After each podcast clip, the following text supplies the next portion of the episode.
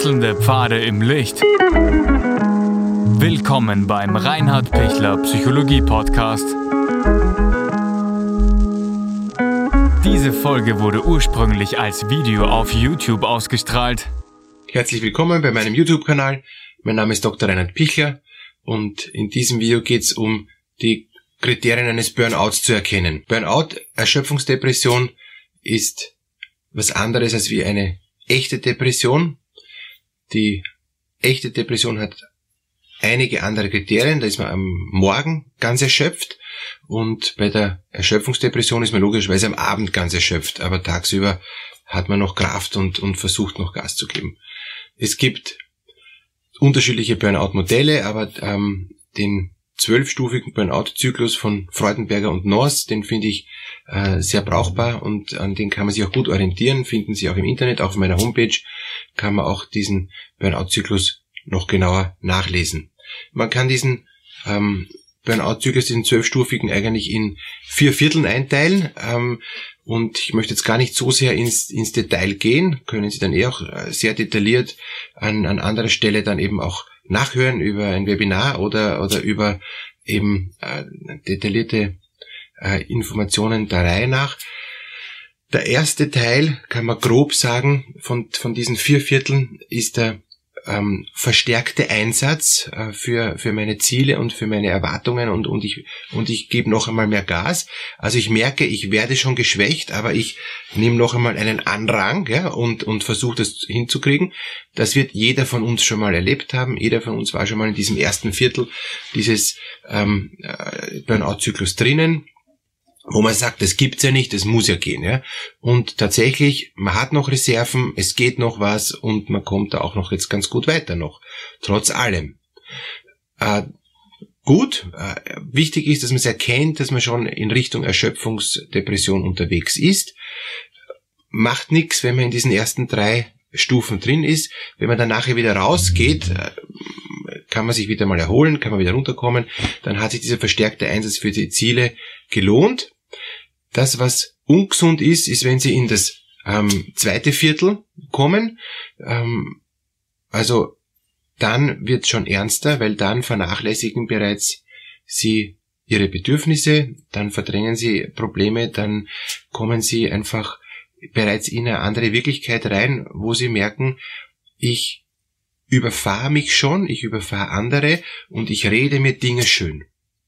Und, und das ist dann wirklich gefährlich, wenn sie da drin hängen und, und sich beginnen, Dinge schön zu reden, die überhaupt nicht mehr gut sind. Wenn sie sich Dinge einbilden, wo jeder sagt, hey, das geht gar nicht, und wo sie Kritik abtun und sagen, der oder die hatte keine Ahnung, die soll mich in Ruhe lassen, ähm, ich muss jetzt Gas geben und ich nehme mich selber nicht mehr wahr, das ist eigentlich das Kritischste. Alle, die in Stufen 4 bis 6 sind, ja, die haben echt ein Problem, weil die glauben, ich habe noch alles im Griff, dabei haben sie nichts mehr im Griff.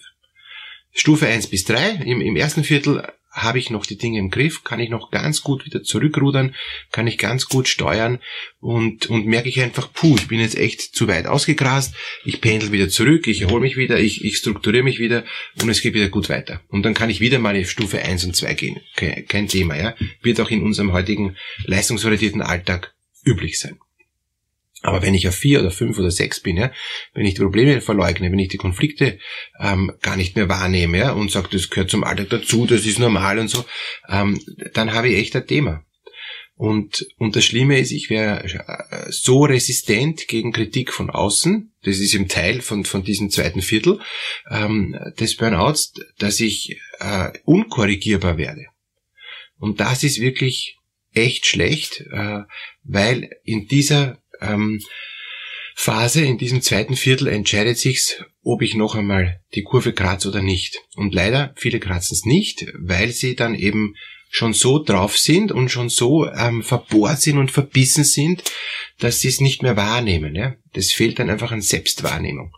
Und das ist so wichtig, da ähm, in dieser Phase sensibel zu sein und, und sich auch Beratung zu holen, wenn man merkt, okay, vielleicht hat doch jemand recht. Ich muss mir ja nicht von dem die Beratung holen, der mich kritisiert. Da gehe ich lieber zu jemandem neutralen Dritten und sag, kann das stimmen, was die vielleicht sagen? Aber bitte bleibt unter uns, ja. Ähm, und, und so. Also das heißt, kann ich mich selbst hinterfragen lassen von jemand, der mich nicht beschämt. Weil meistens die Kritiker, die mich kennen, äh, mein Partner oder wer auch immer, der, halt mir nahe steht, Arbeitskollege, Chef und so weiter, die beschämen mich oft, ja, und, und das will ich ja nicht. Deshalb gehe ich lieber zu jemandem neutralen Dritten, Psychotherapeuten, wirklich guten Freund von außen, der verschwiegen ist, ja, dann, dann kann ich das klären. Ansonsten äh, äh, renne ich weiter in das dritte Viertel. Und das dritte Viertel heißt, äh, dass ich ein anderer werde. Das ist schon heftig, weil äh, die Umwelt, die mich kennt, ähm, erkennt mich nicht wieder. Es ist ein sozialer Rückzug, ähm, es ist eine Depersonalisation, das heißt, ich, ich werde langsam ein anderer äh, Charakter, ich entwickle mich anders, ähm, ich wäre misstrauischer, ich wäre ähm, irgendwie innerlich so abgestumpft, ähm, man kommt an mich überhaupt nicht mehr ran, die Mitmenschen haben keine Lust mehr mit mir zu reden, weil sie merken, bringt eh nichts, ja. Das rennt unauffällig, die sagen mir nicht, jetzt rede ich mit dir nichts mehr, weil mit dir kann man nicht mehr reden. Vielleicht sagen es noch ein paar gute Freunde, aber die meisten werden sich eher unauffällig äh, verdünnisieren und mit mir keinen Kontakt mehr haben und ich bleib dann einfach allein zurück.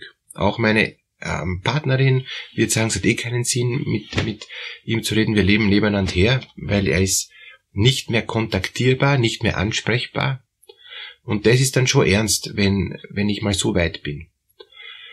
Das merke ich dann, bin auch sehr unzufrieden damit, leide auch unter der Einsamkeit, ähm, hätte auch gern wieder den, den Anschluss, bin aber schon zu weit weg.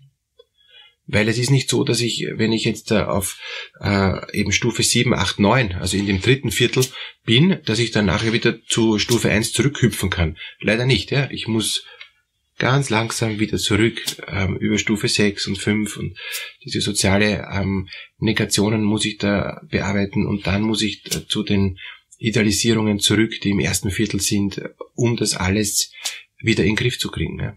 Das braucht innerliche äh, Arbeit, das, das geht nicht von selber und es braucht eine hohe Frustrationstoleranz und es braucht ein, ein Runterkommen down to earth, wieder zurück auf den, auf den Boden der Realität, auch wenn ich äh, da sehr beschämt bin und wenn man das überhaupt nicht schmeckt.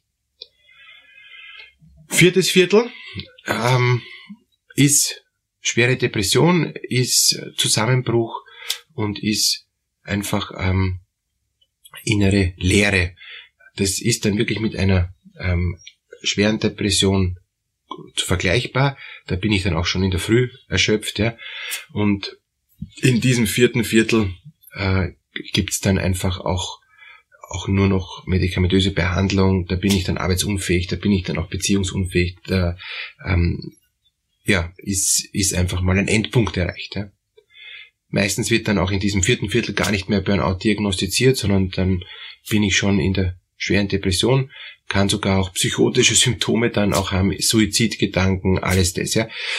Ich bin einfach so weit über mich drüber gefahren, über Monate, über Jahre vielleicht sogar, dass ich jetzt dann wirklich gegen die Betonwand gekracht bin, ja. Und hoffentlich überlebe ich's, ja, muss man dann schon auch sagen. Es ist, es ist äh, absolut eine ernste Erkrankung, die, mit der nicht zu spaßen ist, denn auch Zeit braucht. Und das geht dann nicht innerhalb von, von einer Woche wieder so, dass ich wieder äh, weiterrennen kann. Ja. Das braucht dann wirklich den ganzen Weg zurück. Also ich wünsche Ihnen, dass Sie nicht so weit kommen. Ich wünsche Ihnen, dass Sie äh, rechtzeitig gute Maßnahmen setzen, dass Sie da rauskommen, ähm, frühzeitig rauskommen, dass Sie das frühzeitig erkennen, dass es was Ernstes ist, nicht zum Unterschätzen aber dass es ähm, ja einfach vielen, viele von uns treffen kann. Das ist was total häufiges heutzutage aufgrund von unserer Leistungsgesellschaft, aufgrund von den hohen Erwartungen, die man an sich selber hat und die anderen uns haben.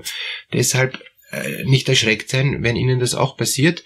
Gibt, aber es gibt Gott sei Dank gute Möglichkeiten raus und dafür gibt es ja auch Hilfen und ich biete auch eben einiges an, damit Sie da gut rauskommen. Freue mich, wenn Sie es liken, freue mich, wenn Sie es abonnieren, ähm, den YouTube-Kanal, freue mich, wenn Sie äh, da einfach die Angebote, die ich Ihnen gerne zur Verfügung stelle, auch annehmen. Ich hoffe, es bringt Ihnen was, aber ich bin überzeugt, äh, wenn Sie da durchgehen, kommen Sie stärker zu sich und kriegen Sie neue Ressourcen, um da rauszukommen. Alles Gute.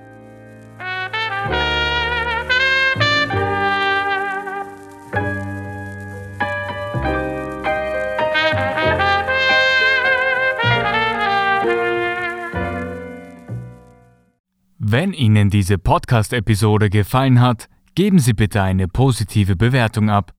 Wenn Sie Fragen oder Anmerkungen haben, können Sie Herrn Dr. Pichler unter seinem Blog reinhardpichler.at kontaktieren. Vielen Dank fürs Zuhören und bis zur nächsten Folge.